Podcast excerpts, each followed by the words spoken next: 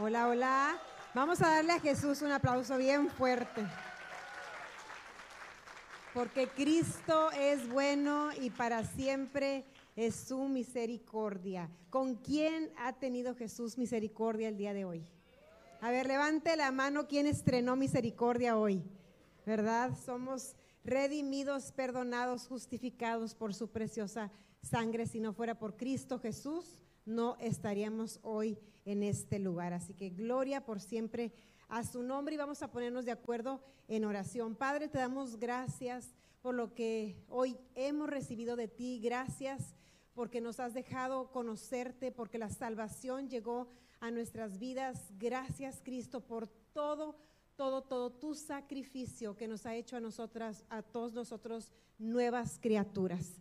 Gracias. Ahora Jesús, sabemos que hay muchas cosas más que tú deseas transformar en nosotros. Hemos experimentado tu gloria, hemos visto, Señor, la manifestación de tu poder en nuestras vidas, pero sabemos que aún quedan cosas que tú quieres cambiar, aún quedan cosas que tú quieres mostrarnos, porque tu deseo es que toda esta tierra todos los habitantes de esta tierra procedan al arrepentimiento y que puedan recibir esa salvación y tener una vida eterna por siempre a tu lado. Así que te dejamos hoy, Espíritu Santo, que tú toques nuestros corazones, que tú hables a nuestras vidas, nos abrimos, cooperamos contigo y te dejamos enseñarnos. Te permitimos esta, esta tarde corregirnos, instruirnos abrirnos los ojos. Gracias Espíritu Santo por poner luz, luz, luz, luz en nuestra mente y en nuestro corazón. Sabemos que apartados de ti, Espíritu Santo, tu palabra es completamente hueca, vacía, imposible de comprender. Por eso hoy te pido espíritu de sabiduría y de revelación en el conocimiento del mensaje que tú hoy quieres hablarnos. En el nombre poderoso de Jesús. Amén y amén. Bueno, pues esta semana ha sido una semana difícil eh, para mí. ¿Alguien ha tenido a veces días difíciles, semanas, meses difíciles? Bueno, esta semana ha sido una de esas, ¿verdad? Donde dices, es cosa tras cosa, tras cosa, tras cosa, pero bueno, tenemos la victoria en Cristo Jesús y no me canso de darle gracias a Dios porque sé que Él nos respalda, sé que Él está con nosotros y sé que Él hace todo aquello que para mí es imposible hacer, ¿verdad? Entonces, para rematar la semana, pues me tocaba compartir la palabra. Así es el Señor. Entonces, bueno, este, pues el, el tema de hoy es gracias por mis debilidades o por nuestras debilidades. Yo quisiera hacerte hoy una pregunta. ¿Cuántos de aquí tienen una vida de oración diaria? Así que sean sinceros. Levanten su mano aquellos que tienen una vida de oración diaria, que pueden decir, yo diariamente, miren, yo de aquí no veo, así que no se preocupen. Aparte, si lo sabe Dios, digo. Entonces, ¿quién tiene una vida de oración diaria? Así sinceramente, levante su mano. Ok, alcanzo a ver algunas manos. Estaba leyendo una encuesta hecha en Estados Unidos y dice que el 90% de los cristianos evangélicos no tienen una vida cristiana diaria. La verdad es que este, me, llamó mucho, mucho la atención porque sí se me hizo un porcentaje bastante alto. Y, bueno, el pastor nos ha estado hablando de la oración. Recuerdan, hace dos domingos nos enseñó la oración que nunca falla. Este, ¿Cuántos de nosotros nos sentimos confrontados con ese mensaje? Si se acuerdan de qué se trataba, ¿cuál era la oración que no fallaba? La que es contra nuestras debilidades, ¿verdad? Este, yo creo que todos pudimos sentirnos confrontados, pero la palabra de Dios es tan hermosa que aunque a veces duele, este, pues el fruto que después produce es un fruto bueno que nunca lo hubiéramos vivido si esa palabra no nos hubiera confrontado. Entonces, eh, gracias al Espíritu Santo por hablarnos de esa forma, porque hoy voy a seguirte hablando sobre, esa, sobre esas este, debilidades. Quisiera que leyéramos, por favor, este, Lucas, creo que es Lucas, Lucas, Lucas 5, por ahí, ándele. Ok, Lucas 5, 16 dice, mas él se apartaba a lugares desiertos y oraba. ¿Me ponen el otro Lucas? Creo que era Lucas 6. En aquellos días él fue al monte a orar y pasó 10 minutos orando para poder ver Netflix a gusto. No, ¿verdad? ¿Cómo dice? Pasó la noche orando a Dios. En estos dos versículos, ¿de quién nos está hablando la Biblia? De Jesús. Vamos a recordar que Jesús era 100% Dios, pero también era 100% hombre, ¿ok? Podemos decir que, que Jesús al ser 100% Dios, pues tal vez Él no necesitaría orar. Hay gente que piensa que como Jesús era Dios, por eso oraba. Pero realmente Jesús oraba porque Él también era hombre. Esa es la razón por la cual Jesús oraba. Y esa es la razón por la cual Dios nos ha dado esta arma tan poderosa que se llama oración. Ahora, la oración tiene muchas, muchas, muchas partes de las cuales podemos este, aprender, ¿sí? Porque pues hay intercesión, hay este, manifestación de su voluntad, o sea, hay muchas cosas, pero yo te voy a hablar hoy de, la, de, de una parte. Y este, quería mostrarte ahorita, si te, te, fijaste, fueron pocas manos las que se levantaron de las personas que tienen una vida de oración diaria. También te di el ejemplo de la encuesta que hicieron. Es muy poquito el 10% de todo el cuerpo de Cristo este, que, tiene una oración, que tiene una vida de oración. Y aquí vemos a Jesús, que era Dios y que era hombre, y él todo el tiempo oraba. Él se, te mostré dos versículos, pero hay más donde la Biblia nos dice que él se apartaba a lugares desiertos y que él oraba. Un lugar desierto es donde no hay nada, no hay un celular que te, que te va a distraer, no hay una televisión, no hay comida, no hay nada. Es un lugar a solas, un lugar donde solamente él se encontraba con su, con su padre. ¿sí? Este, entonces, el pastor nos enseñó esa oración que es en contra de nuestra debilidad y nos dijo, en lugar de orar, quítame esto, quítame aquello, cambia esta situación, dijo, vas a orar en contra de tu soberbia, de tu orgullo, vas a orar en contra de los celos, del enojo, de la ira, de la, contienda, vas a orar en contra de la envidia, de los celos, del amor al dinero, eso es en contra de lo que tenemos que orar y Él nos enseñó cómo estas son las oraciones efectivas, ¿verdad? Porque, ¿por qué? ¿Por qué son estas las oraciones efectivas? Porque esto, esto es lo que muestra lo que nosotros somos. Lo que nosotros somos es lo que va, es lo que va a hacer la diferencia en nuestra manera de vivir, no las circunstancias. Yo te acabo de decir, yo he tenido una semana de muchos problemas. Yo no puedo cambiar eso. Yo estoy aquí en esta tierra y así va a haber rachas, así va a haber días, así va, a haber momentos. Yo no puedo cambiar eso, pero ¿qué es lo que sí puedo cambiar? Puedo cambiarme a mí misma. O sea, yo sí puedo orar por mí y si puedo dejar que ese poder me transforme a mí para que entonces yo pueda afrontar las situaciones diferentes. Y yo le daba tantas gracias a Dios porque decía, de verdad, Padre, si yo no estuviera en el lugar en el que estoy, es, yo no estaría ahorita predicando aquí.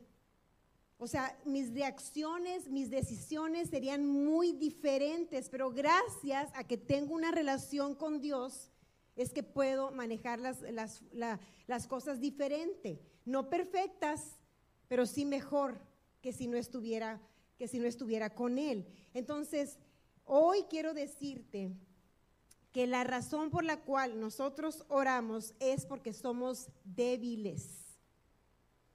Amén. Yo oro porque soy débil. El punto número uno, la clave para tener una vida de oración es reconocer nuestra debilidad y nuestra vulnerabilidad en este mundo. Cuando reconocemos que somos débiles, es que podemos orar. Una persona que no ora es una persona que se siente fuerte, que se cree fuerte, que cree que puede hacer todas las cosas. Y yo te puedo dar un ejemplo muy claro. Cuando te pasa una situación muy grave, donde ya no hay nada que hacer, ¿qué es lo que hacemos? Orar. o nos acercamos con alguien que ora. Aquí en las mañanas tenemos oración de 7 a 9. Varias veces me ha tocado ver gente que viene mal, destruida. Una vez llegó un hombre que había perdido no sé cuántos miles, ¿te acuerdas, Ibrahim? Que de algo que había hecho una inversión llegó llorando. Nunca viene a la oración, nunca volvió a venir. Pero ese día vino, ¿por qué? Porque dijo, acabo de perder 500 mil pesos. ¿Qué necesito? Oración. Entonces él llegó como humillado, débil. Pero no tiene que ser así. No tiene que pasarnos algo para darnos cuenta que somos débiles, sino que nosotros debemos mantenernos conscientes de nuestra debilidad. No es un lugar de temor, es un lugar de humildad. Fíjate bien que la debilidad y la humildad no son lo mismo. Pero la humildad nos lleva a reconocer nuestras debilidades. De hecho, de hecho, el sentirte fuerte, el, ser soberbio es una debilidad y la humildad es una fortaleza. El problema es que asociamos la, la, humildad con debilidad, pero es lo contrario, eso es lo que el enemigo nos ha vendido. Entonces el enemigo te vende la idea que los que oran son personas débiles. Pero en realidad las personas que oran son personas muy fuertes. Y el que no ora es, eh, o sea, vive sin esa fuerza que da Dios, vive bajo su propio camino, bajo su propia prudencia, su propia opinión de la vida. y con el tiempo es que pueden venir los golpes. Entonces, el primer punto para yo ver victoria en mi vida, la clave del éxito de la vida de Cristo Jesús era su tiempo de oración. Imagínate que, que si yo fuera Dios, si yo me hubiera bajado del trono, pues yo digo, yo no necesito orar, yo tengo todo, yo soy Dios. Sin embargo, Jesús sabía que tenía que hacerlo porque, como te expliqué, él también fue hombre, él nació de una mujer. Él sentía lo mismo que tú y que yo. Entonces, la clave para la victoria en nuestra vida, la, la clave, la clave es reconocer que somos débiles. Amén. No reconocemos esa debilidad este, como una identidad. O sea, nosotros nos identificamos con quienes somos en Cristo Jesús, pero debemos reconocer que tenemos carne que es débil. Cuando Jesús les dijo, vengan a orar conmigo, que él estaba a punto de morir, nadie de sus discípulos pudo acompañarlo. Y él les dijo, ¿no pudieron velar conmigo una hora? Y yo no creo que él, que él les dijo, ay, chiquitos, hermosos, tan, ay, tan preciosos, ¿no pudieron orar conmigo una hora, mis amores? No, o sea, les dijo, ¿no pudieron velar conmigo una hora? Así como yo le hice, así le hice. O sea, una hora.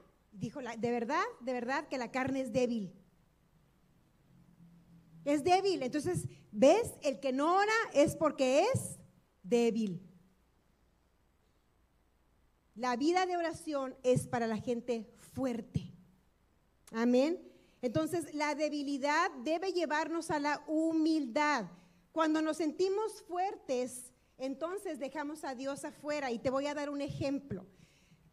Nosotros podemos criticar y juzgar cuando nos sentimos fuertes. Pero ¿qué pasa cuando nos caemos? ¿Qué pasa cuando nos sentimos derrotados? Cuando, cuando fracasamos en algo, cuando derrotamos, cuando caemos derrotados, ¿nos sentimos fuertes para andar criticando? No, ¿verdad que no? Si yo digo, ay, no, qué bárbara, no sé cómo puede, qué bárbara, qué mal, y es cristiana, deja tú, es pastora, o sea, mal. Pero qué tal que yo me voy dando de trompas, perico. En este lugar yo no me siento fuerte para decir, qué bárbara, no me siento fuerte. Estoy segura que lo has vivido. Y entonces, ¿qué nos pasa? De repente nos volvemos bien misericordiosos. Y decimos, no, pues es que Ajá, ¿verdad? ¿Por qué? Porque ya lo pasé yo, porque ya me está pasando a mí. Amén. Y es por eso que podemos no orar, porque nos sentimos fuertes. Pero Dios quiere que vivamos en un lugar de humildad. ¿Por qué? Porque la gracia opera juntamente con la humildad. Dios resiste a la soberbia. Cuando hay soberbia, Dios no puede operar en nuestras vidas. Pero cuando hay humildad, la gracia toma lugar, su poder, su habilidad toma lugar en nuestras vidas y empezamos a hacer cosas que eran imposibles de hacer. Es una vida sobrenatural. Entonces, este, me acuerdo cuando Ebrahim nos, nos, predicó ese domingo y que nos dio el ejemplo de la persona que, que su amo le perdona este, una deuda impagable. Vamos a decir que debía 8 billones de dólares. O sea, era algo impagable. Ni con toda su vida ni sus generaciones le iban a, le iban a poder pagar. Ese es el ejemplo que Cristo dio. ¿Verdad? Y entonces él pues salió feliz porque pues se lo perdonaron, ya no tenía que este, ya no tenía que ir a la cárcel. Pero ¿qué pasa cuando se encuentra a alguien que le debe a él 100 pesos? Se los cobra y dice, ¿sabes qué? No me puedes pagar, entonces échenlo a la cárcel. Ese hombre había recibido gracia, pero ¿qué tenía ese hombre? Soberbia, tenía orgullo. No, él era débil, pero no era humilde. No era humilde. ¿Y a dónde lo llevó esa falta de humildad? A la cárcel. Jesús nos enseñó que fue entregado a los verdugos y ahí lo estuvieron torturando. Así que la falta de humildad nos encarcela de verdugos y podemos vivir vidas torturadas y no vivimos éxito, no tenemos éxito como Jesús tenía ese éxito. Es, es, es, es vital y siempre se los digo, la oración es oxígeno para los hijos de Dios. Si no tenemos una vida de oración, andamos sin oxígeno. Estamos simplemente sobreviviendo, ¿sí? Entonces Jesús no podía confiarse de su, de su humanidad, menos nosotros. No podemos confiarnos de nuestra humanidad. Nuestra humanidad es débil, muy débil, muy, muy débil, más débil de lo que tú y yo creemos. Necesitamos más revelación de nuestra debilidad para poder ser humildes. Si nosotros no confiáramos en nosotros mismos de la manera en que confiamos, podríamos ser mejores mamás, mejores papás, mejores esposos, mejores empresarios, mejores ministerios tendríamos si no confiáramos tanto en nosotros mismos. El problema es toda la confianza que tenemos en nosotros. Eso es lo que a Dios le estorba. Eso es lo que a Él no le permite eh, que experimentemos el poder sobrenatural. el excesivo concepto que tenemos de nosotros mismos. Y la Biblia lo dice, no tenga nadie un concepto más alto de sí mismo del que debería de tener. Pero tenemos una confianza excesiva en nuestra capacidad. También callados, Padre Santo. Vamos a leer algo que dijo el apóstol Pablo y que también el pastor nos, nos leyó y está, este, una que les pedí en NTV, eso, mira. Dice, mi jactancia no servirá de nada. Ay, perdón, no les dije las citas. Es 2 Corintios 12, para los que traen Biblia. A ver, ¿quién trae Biblia? Ok, vamos a 2 Corintios, capítulo 12, versículo 1 y yo les voy a leer de la NTV, dice, mi jactancia no servirá de nada, sin embargo, debo seguir adelante. A mi pesar, contaré acerca de visiones y revelaciones que provienen del Señor. Hace 14 años fui llevado hasta el tercer cielo. O sea, pueden imaginarse esa experiencia sobrenatural que tuvo Pablo, que fue al tercer cielo. Dice, si fue en mi cuerpo o fuera de mi cuerpo, no lo sé, solo Dios lo sabe. Es cierto, solo Dios sabe si estaba yo en mi cuerpo o fuera del cuerpo. Pero sí sé que fui llevado al paraíso y oí cosas tan increíbles que no pueden expresarse con palabras. Cosas que a ningún humano se le permite contar, a ningún humano, pero Pablo lo experimentó. De esa experiencia vale la pena jactarse, pero no voy a hacerlo solamente me jactaré de mis debilidades. Si quisiera jactarme, no sería ningún necio al hacerlo porque estaría diciendo la verdad. Pero no lo haré porque no quiero que nadie me atribuya méritos más allá de los que puedan verse en mi vida u oírse en mi mensaje, aun cuando he recibido de Dios revelaciones tan maravillosas. Así que para impedir que me volviera orgulloso, se me dio una espina en mi carne, un mensajero de Satanás para atormentarme e impedir que me volviera orgulloso.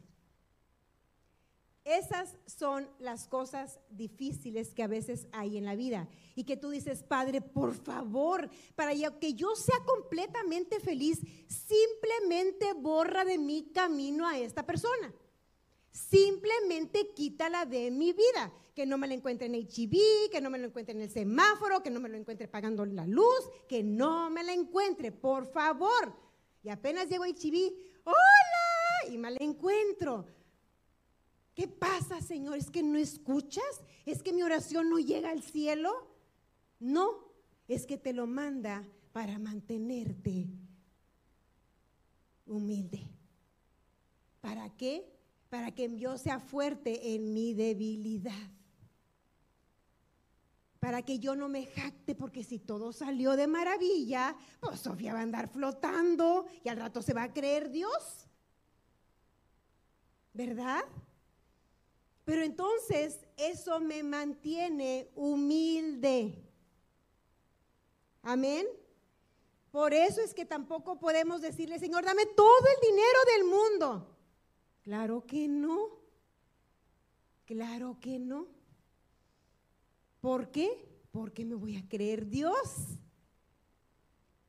Entonces, muchas cosas que nos pasan es por misericordia de Dios, es por el gran amor que nos tiene y porque es necesario que nosotros lleguemos a un punto. Dios nos ayuda a, llevarnos a ese punto, a ese punto, nos va orillando a ese punto de decir, no puedo, no puedo, sin ti no puedo. Te necesito en mi vida, Señor. Esos son los clamores que Dios responde.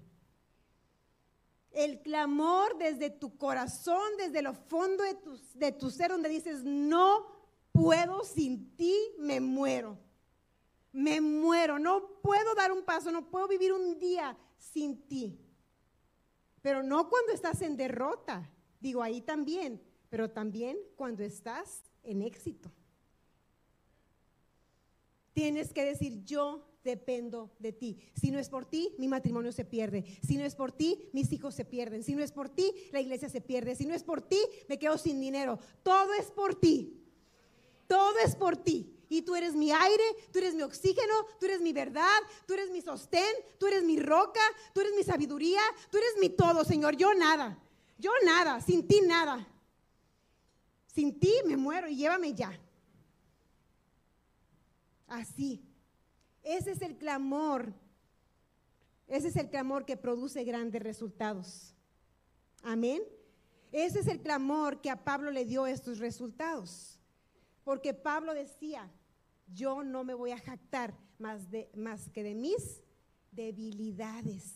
Entonces, ¿dónde me quedé? Decía, Dios, así que para impedir que me volviera orgulloso, que le mandó el, mensajero, en tres ocasiones distintas le supliqué al Señor que me la quitara. Cada vez Él me dijo, mi gracia es todo lo que necesitas.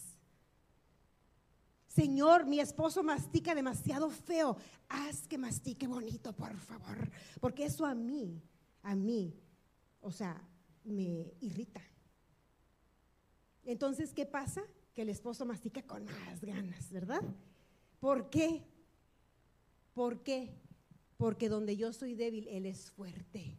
Porque el verdadero amor todo lo soporta. Amén. ¿Ya ven? Y les doy un ejemplo, parece bobo, pero es poderoso.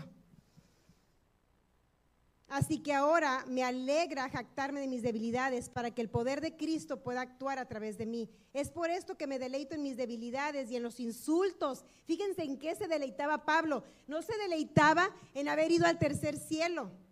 No se deleitaba en las revelaciones que Dios le había dado, no se deleitaba en que Dios lo había escogido, no se deleitó en que Él escribió el 75% del Nuevo Testamento, se deleitó en sus debilidades, en insultos, en privaciones, en persecuciones, en dificultades que sufría por Cristo. Amén. él, él, se deleitaba en la persecución. No estoy diciendo que se deleitaba en un cáncer, eso no lo estoy diciendo. ¿Ok? Pero él se deleitaba en ver esa persecución, esas dificultades que lo perseguían, porque eso lo mantenía dependiente de Cristo Jesús. Y eso es lo que a nosotros nos debe mantener dependientes de Cristo Jesús. Todo el tiempo debo vivir dependiendo de Él y no de mí. Esa es la verdadera humildad. Dijo, entonces aquí al final dice Pablo, pues cuando soy débil, entonces soy fuerte. En lo que yo soy débil, Cristo es fuerte. Cristo no es fuerte donde yo soy fuerte, iglesia. Donde yo soy fuerte, Cristo es débil. Donde yo soy fuerte, Cristo no puede operar. Pero donde yo soy débil, Cristo me hace fuerte. Donde yo soy débil, el poder sobrenatural de Cristo toma lugar. El poder sobrenatural del Espíritu Santo se manifiesta a través de mi debilidad. Por eso es que podemos decir, gracias Cristo por nuestras debilidades. Gracias porque tal, tal, tal cosa me molestan. Gracias porque a veces este, siento, me siento mal o sea, me siento mal con cosas que no me salen. Por ejemplo, tú puedes frustrarte, gracias a Dios por esa frustración. ¿Qué, Sofía? ¿Cómo vas a dar gracias por eso? Gracias, Señor, por esa frustración, porque esa frustración revela mi corazón, revela que, cómo soy, revela mi debilidad. Mira, déjame decirte que el enemigo conoce nuestras debilidades. ¿Sí? Y el, y el pastor nos dijo, tu debilidad es la venida por la cual el enemigo ataca. Entonces, ¿qué hago? De, ¿Cómo lo resuelvo? ¿Cómo puedo resolverlo si, si lo tengo? Dependiendo de Cristo, para que donde yo sea débil, Él sea fuerte. Entonces el enemigo ya no puede entrar. Amén. Esa es la salida. Y la salida es a través de mantener una comunión constante con el Espíritu Santo. Constante, iglesia. Es una, es una, es una relación constante, no es de visita. No es de hoy lo siento, mañana no lo siento, no es de domingo me espero hasta el otro domingo para ver qué Dios me dice y de ahí o oh, al otro domingo. Es constante. Porque en esa constancia es como Dios va a hacerme fuerte. Va a ser fuerte mi debilidad. Entonces, esa es la clave para mantenernos orando, nuestras debilidades. ¿Quién de aquí puede decir, gracias Señor por mis debilidades? Si no fueran por ellas, no conoceríamos el poder de Dios. Si no fue porque un día yo reconocí, hablando, estoy hablando eh, eh, eh, de todos, que reconocimos que, era, que éramos pecadores, si no hubiera sido por eso, no, no seríamos salvos. Tú conoces gente que no lo ha reconocido y que no es salva, ¿verdad? ¿Y qué es lo que no los deja reconocer? Que se sienten fuertes. ¿Qué es lo que no, los, no les permite reconocer esa vida eterna que necesitan? Que dicen, es que yo no, yo no mato a nadie, es que yo no le hago daño a nadie. Es que yo vivo mi vida y yo, yo, no, yo no lastimo a nadie. Y tú le dices, pero es que no es eso, no es que tú no le hagas daño a nadie, es que tú te vas a perder si no recibes a Cristo, porque tus buenas obras no te alcanzan para ganarte el cielo, ¿verdad? No te alcanza. No, pero yo soy bien buena onda.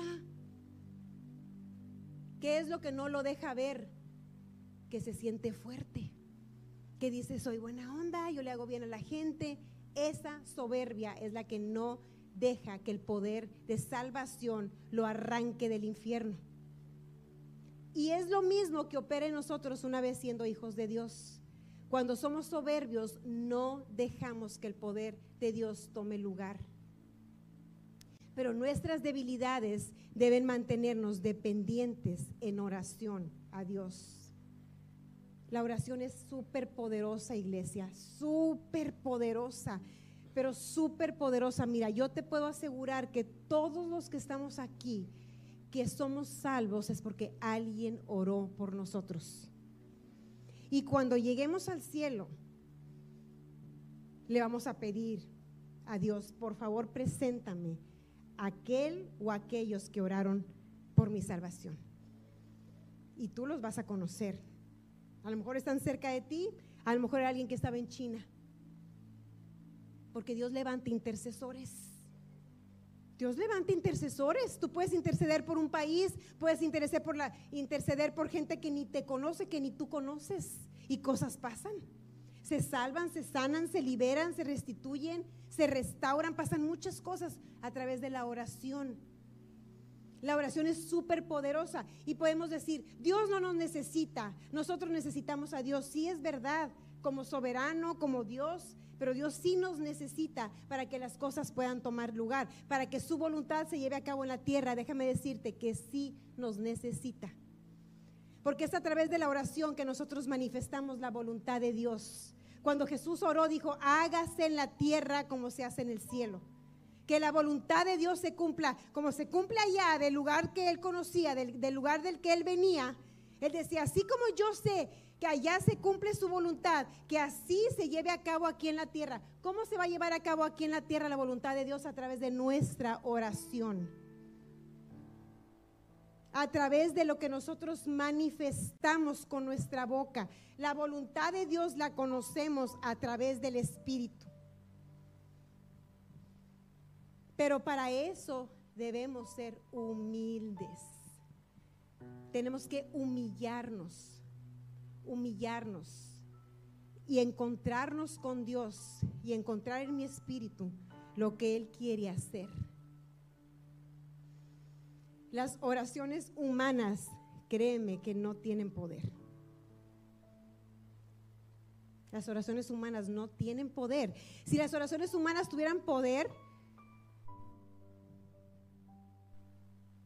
viviríamos otra situación. Y ese es el problema, que la mayoría de las oraciones son carnales.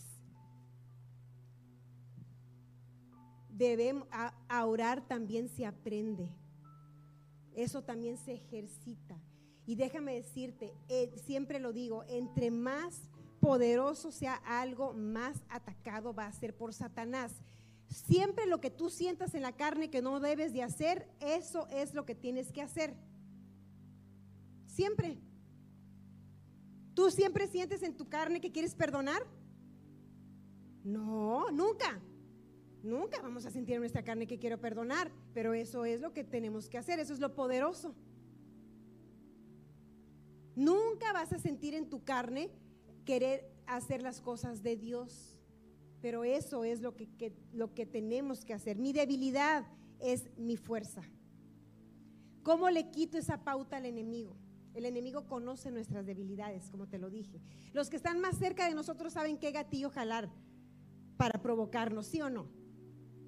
Todos los que están, si tú me dices ahorita, ¿cómo podrías provocar a Ibrahim? Pues me la pones bien fácil.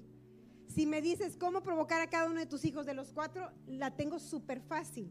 Si les preguntas a ellos cómo hacerme a mí pecar, la tienen facilísima. ¿Por qué? Porque nos conocemos, ¿verdad?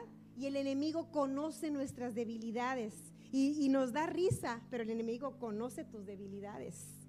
Las conoce al 100% mejor de lo que tú mismo las conoces. ¿Por qué? Porque tú te sientes fuerte en eso y el enemigo sabe que no. Y te pone los cuatro así, facilito. Eh, por ahí es por donde Él entra, donde eres fuerte no puede entrar. ¿Cómo le quito esa pauta al enemigo? ¿Cómo? Humillándome. Humillándome ante Dios y reconociendo que soy débil, para que entonces su poder actúe en mi debilidad y yo cierro puertas y yo completamente me protejo por el poder de Cristo Jesús. Porque empiezo a ser transformado y se empiezan a cerrar todas las grietas, todos los espacios. Amén. Necesito ser fuerte donde soy débil. Porque eh, eso es, tú quieres atacar a alguien, ¿qué haces? Estudia sus debilidades, ¿no? Dices, por aquí es por donde podemos entrar. Ya descubrí por dónde, mira, ven. El ratoncito eso hace para entrar de tu casa. Busca esos espacios que tú no sabes que están. Y por ahí se mete, por ahí se mete la, la serpiente. Somos débiles, iglesia. E, Elías, dice la palabra que Elías era un hombre sujeto a pasiones como nosotros. Elías fue un súper gran profeta. Dice la palabra que él oró para que no lloviera y no llovió. Oró para que lloviera y llovió. Por tres años. O sea, él era poderoso. Sin embargo, dice la palabra que él era sujeto a pasiones como tú y como yo. Era un hombre débil. ¿Y qué hacía Elías? Como era, entonces no oraba, oraba. Elías era un hombre de oración. ¿Para qué? Para que el poder de Dios pudiera manifestarse a través de él. Y Elías es el menor en el reino de los cielos. Aquí entre nosotros somos, ya somos mayores que Elías. ¿Por qué? Porque el Espíritu Santo ahora vive en nosotros. Este nuevo pacto que nosotros vivimos es un pacto donde la misma presencia de Dios vive dentro de nosotros. Y ya por último, eso es lo que te quiero decir. Vamos a leer Romanos 8, 26 al 27. Y de igual manera el Espíritu nos ayuda. ¿En qué nos ayuda? En nuestra debilidad. Pues qué hemos de pedir como conviene, no lo sabemos no se me distraigan con la banda, por favor. Son seres mortales, están, de hecho están fellillos, pero... ah, ¿verdad? Ya los humillé. Ya dije, Señor, yo me encargo, yo me encargo. Este... Muchas veces no sabemos qué pedir. ¿Alguien ha estado en ese lugar? Ok. Pero también a veces creemos que estamos pidiendo correctamente y no lo estamos pidiendo correctamente. Eso es peor porque cuando no sabemos, pues nos disponemos, pero cuando creemos que estamos orando bien, ya no le damos chance a Dios. Pero algo que es muy poderoso, que te digo, es mayor que lo que tenía Elías, es que ahora dice, no sabemos, o sea, ¿cómo le hacemos? Pero el Espíritu mismo, intercede por nosotros con gemidos indecibles. El Espíritu Santo, tócate aquí, aquí vive el Espíritu Santo tócate. Aquí tú quieres decirle, Espíritu Santo, yo te amo. Aquí está. Sabes que la revelación más poderosa no es que Jesús está a tu lado, que Jesús te lleva de la mano y que haya canciones románticas de no me sueltes nunca más, Señor, y llévame de tu mano y, y no me sueltes. Y son románticas, son almáticas, están bonitas, tienen podercillo, pero el poder mayor es la revelación de que somos templos del Espíritu Santo, que Él vive aquí, en mí, no al lado de mí, no cerca de mí, en mí. La revelación más poderosa es que el Espíritu Santo y mi Espíritu son uno solo. Eso, es, eso te debe de, de poner a brincar. Eso te debe de poner a gritar, a brincar y a decir, wow, Dios y yo somos uno. Yo no lo dejé en la casa, no lo dejo en el carro, lo llevo aquí, papá. Aquí está todo el tiempo. Todo el tiempo. Y la palabra dice que el, todo el tiempo está intercediendo por nosotros con gemidos indecibles. No lo oyes Tú no lo estás oyendo, pero Él está intercediendo constantemente por nosotros. Imagínate el apoyo tan poderoso que Dios nos ha dado. Cuando Jesús dijo, no los voy a dejar solos, era algo sobrenatural. Los discípulos no entendían, porque él, ya no iba a estar en presencia física. Dijo, pero es necesario que yo me vaya, porque va a venir el Espíritu Santo. Va a venir el Espíritu Santo.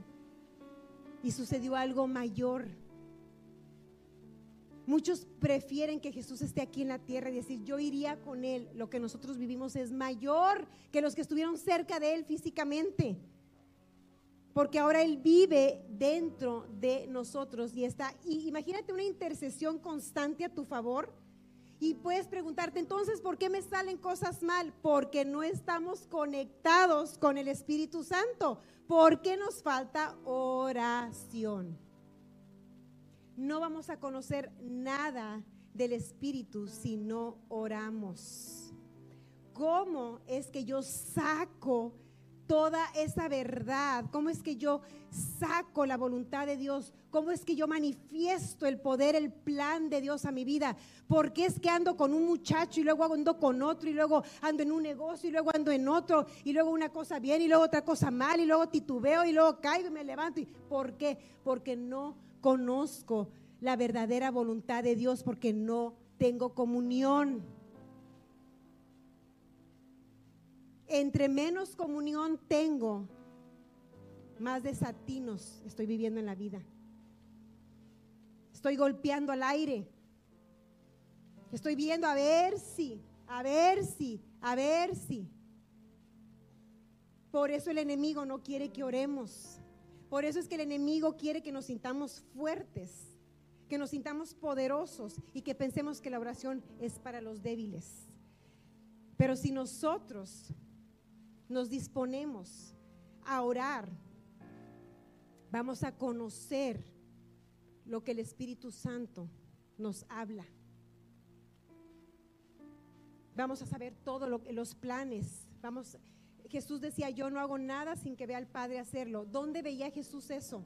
En su espíritu. ¿Cómo sabía Jesús a quién iba a sanar todos los días? ¿Cómo sabía Jesús qué método usar todos los días?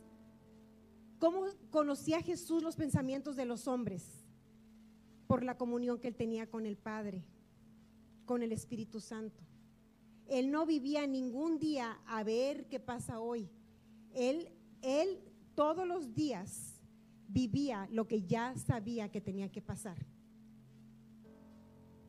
Él todo lo anticipaba en su mente y en su corazón, simplemente vivía lo que él ya sabía.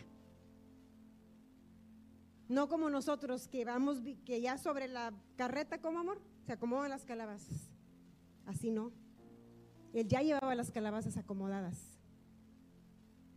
Ya sabía cómo era. Y a lo mejor no vamos a vivir la misma perfección de Cristo Jesús porque somos como Cristo, pero no somos Él. Pero sí podemos aumentar, sí podemos conocer lo que Dios tiene para nosotros a través de la oración. No solamente de nosotros, sino de otras cosas que Dios quiere hacer. Amén. Esos gemidos indecibles todo el tiempo están aquí constantemente el, Espíritu Santo está intercediendo por nosotros. Así que es tiempo, iglesia, de humillarnos. Es tiempo de humillarnos. Es tiempo, es tiempo, es tiempo. Mira, en estos días, en estos días se levanta un alboroto, se levanta un comercio, se levanta un estrés, se levanta una ansiedad. No te dejes ganchar por nada de eso.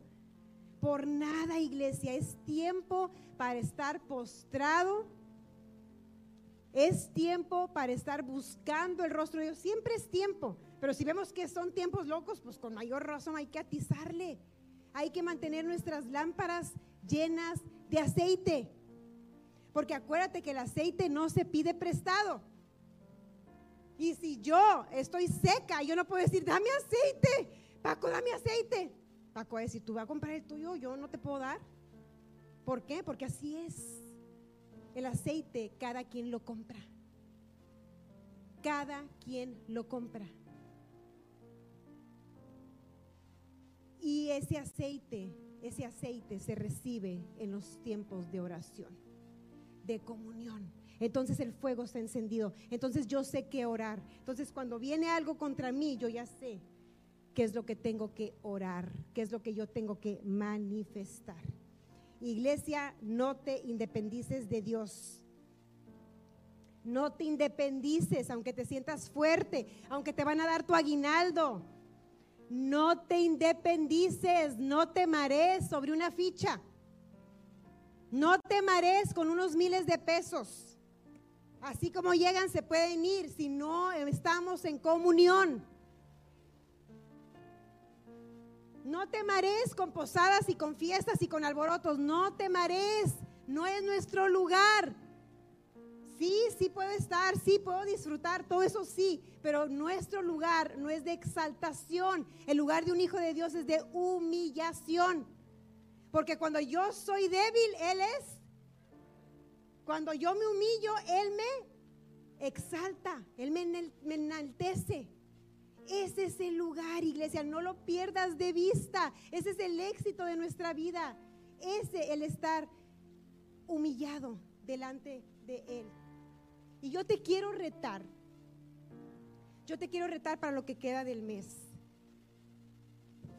Que tú pases una hora orando. Ay, no, Sofía, los retos hay que empezarlos de 10 minutos, no, de una hora. Por eso dije que es reto. 10 minutos no es reto. Un reto de una hora orando al día. Yo te invito a que lo hagas de aquí al 31 de diciembre y tú dime el primero de enero cómo vas a estar. Tú dime cómo vas a empezar el primero de enero. Y yo déjame decirte, ora en lenguas. Ya sé que te dije hace rato que iba a terminar, pero así somos los predicadores. Sorry, not sorry. Ora en lenguas. Eso, el orar en lenguas dice este, en 1 Corintios 12, donde viene lo de las lenguas, que nos edifica a nosotros mismos. También las lenguas es todo un tema, hay varias cosas, pero yo te voy a decir este punto, y es el que nos edifica a nosotros mismos. Ora en lenguas. Aviéntate media hora orando en lenguas y la otra media hora habla en el entendimiento. Empieza media hora orando en lenguas. Ora en lenguas. Es Mm, es transformador. Yo te voy a decir que si tú lo haces hasta final del año, tú vas a vivir un rompimiento. Porque cuando oramos en lenguas, oramos la perfecta voluntad de Dios. Las lenguas son un lenguaje celestial. Es un lenguaje celestial. En el cielo hay un lenguaje. Hay lenguajes y es muy probable que haya muchos idiomas así. La tierra es algo similar al cielo y aquí en la tierra ¿cuántos idiomas hay? Allá en el cielo hay muchos idiomas, hay muchas lenguas. Claro que no lo vamos a entender nosotros porque no es un lenguaje de este mundo, pero nosotros estamos siendo edificados. Las lenguas nos levantan. Edificar es quiere decir que nos construyen, nos levantan. Y yo hablo, hablo esto con la gente y cuando vienen con problemas les digo, ¿y has orado en lenguas? No. Te puedo decir que el 98% de las personas me dicen, no. Y si les digo, a ver, ahorita habla en lenguas.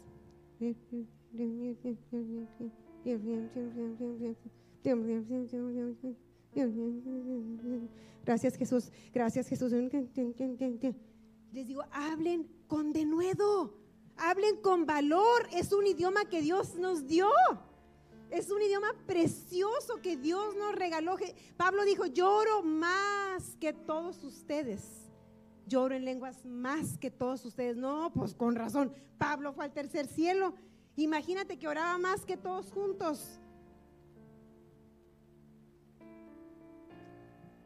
Te puedo decir, Smith Wigglesworth, John G. Lake, Andrew Womack, sus ministerios están construidos sobre las oraciones en lenguas, no sobre sus estudios profundos de la palabra, esos también los tienen, pero el resultado de esos estudios es por hablar en lenguas, por orar en lenguas, ora en lenguas.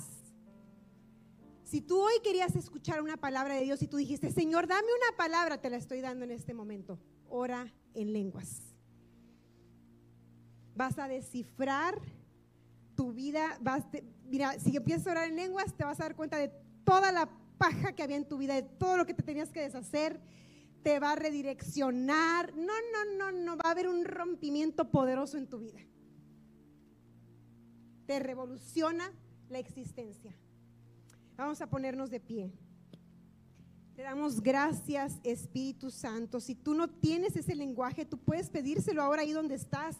Nadie tiene que orar por ti. Tú puedes decirle, Espíritu Santo, lléname de ti y yo quiero, yo quiero ese lenguaje, yo quiero y tienes que abrir tu boca. Recuerda que con tu mente no lo puedes entender, pero tu espíritu tu espíritu se está levantando y tú estás siendo edificado. Ora en lenguas, iglesia. Vamos, vamos. Que te escuches, que te escuches con denuedo, con valor. La vergüenza no es del reino, la vergüenza es del diablo.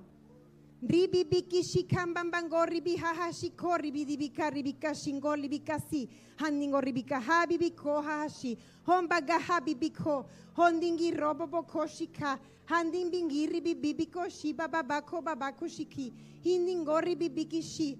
Mira muchas personas que no ven esto que nunca lo han visto que no lo entienden. Déjame decirte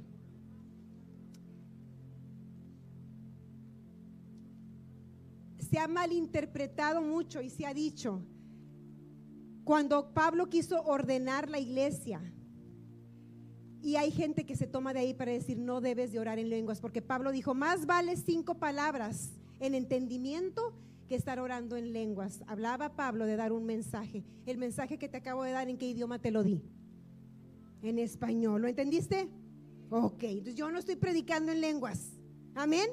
No me paré aquí y les dije, Ribikishi, Ramon, Bakishi. Pues van a decir, Sofía, de plano, estás mal. ¿Verdad? Pero las lenguas te van a edificar a ti. Te están edificando a ti. Entonces dale. Rababakashi,